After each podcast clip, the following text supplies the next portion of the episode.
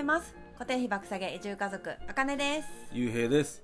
このチャンネルでは東京を脱出した私たちがど田舎で固定費を下げ経済的自由を達成するまでのプロセスをお届けしています。この番組は田舎暮らし憧れさんが読むべきコッコブログと私たちでも無料で稼げた池早メルマガの提供でお送りします。はい今回のテーマは体験談空き家バンクのない町への移住は壁を越えるかどうかにかかってるというお話をしたいと思います、うん。まあ、まずその壁っていうのはあのーその町じゃ行けない理由がなければ踏み込めない人もいるんじゃないかと。その空き家バンクのない町ないところね。では。確かに確かに。まあそもそも空き家バンクのある町って移住先として入りやすいじゃそうだね。検索した時にもまあ引っかかったりするしね。ん、うん、で移住を考え考え始めたらさ、うん。やっぱ家かし家と仕事って結構大きな2つうん、うん、じゃん、大事な部分ではあるね。うん、でそのうちの1個の家うん。を決めるにあたってやっぱ空き家バンクがあるっていうのはすごくなんなんていうの楽というか、踏み込みやすい。うん、うん。まず空き家バンクがない街ってどう探していいんだろうっていうねうん。なるじゃん。そもそも空き家がないのかなって思っちゃうよね、うんだから移住することすらできないのかなみたいな。そうそう。うちらは、あのそう思ったんだよね、思ったね。そう。でやっぱ田舎だし不動産屋さんも、まあ、一応不動産屋さんにも聞いてうん。家は紹介してもらったけど、うん、やっぱあんまりね正直いい家ではないかったというか、うん。そうだね。なんか単身向けのお家だったんだよね。う、ん。とかちょっと広すぎて高いとか、うん。何よりやっぱお金が結構かかったかなっていうイメージ、うん。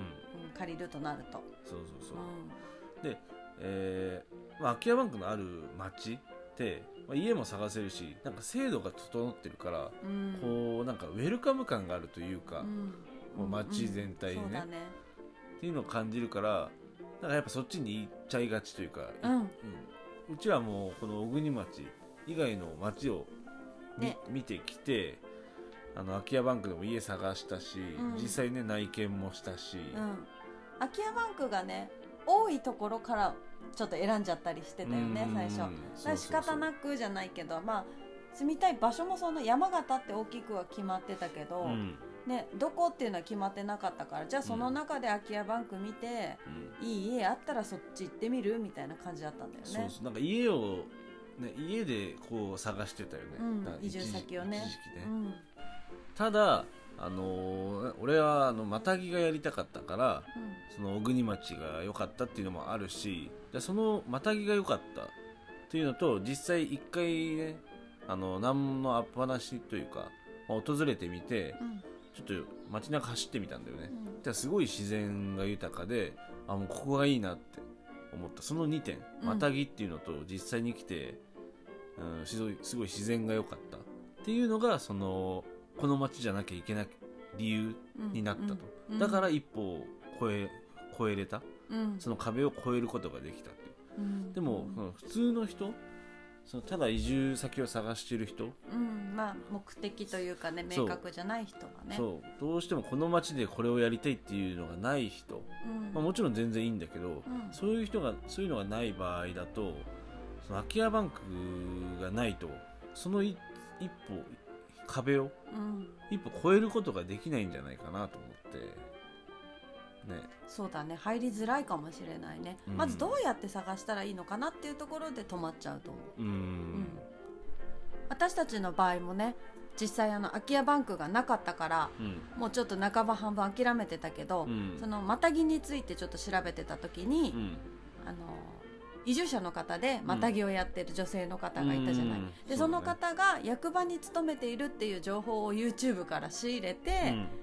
あじゃあこの人に聞いてみたら移住できるんじゃないかなっていうところからうん。役場に連絡をして探し始めたっていう感じだったから、そうそうそう。うん。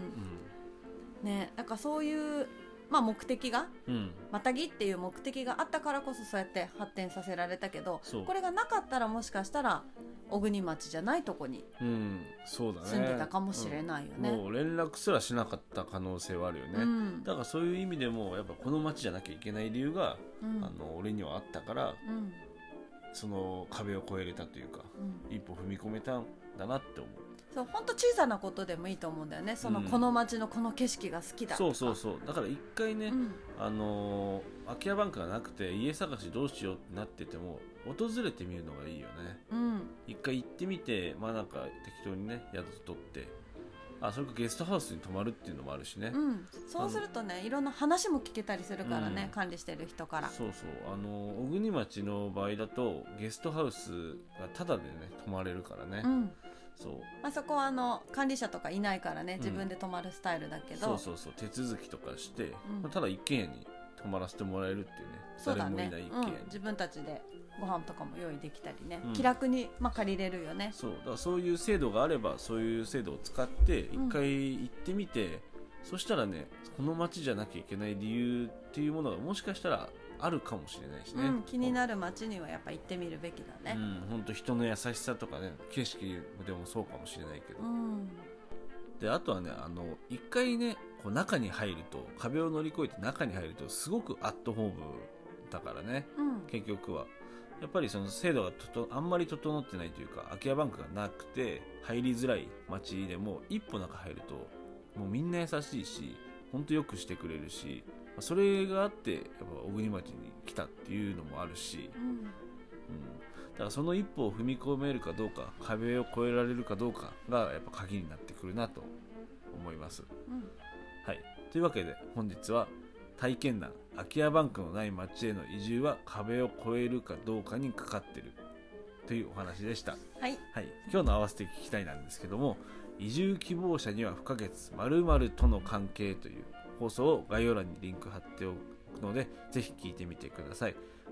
これはあのい役場の方との関係うんですね、はい。ね私たちもねうんすごい助けられたね。ね本当に役役場の方にはよくしていただいてね、うん、今でもねこうつながっていることでねう、ん。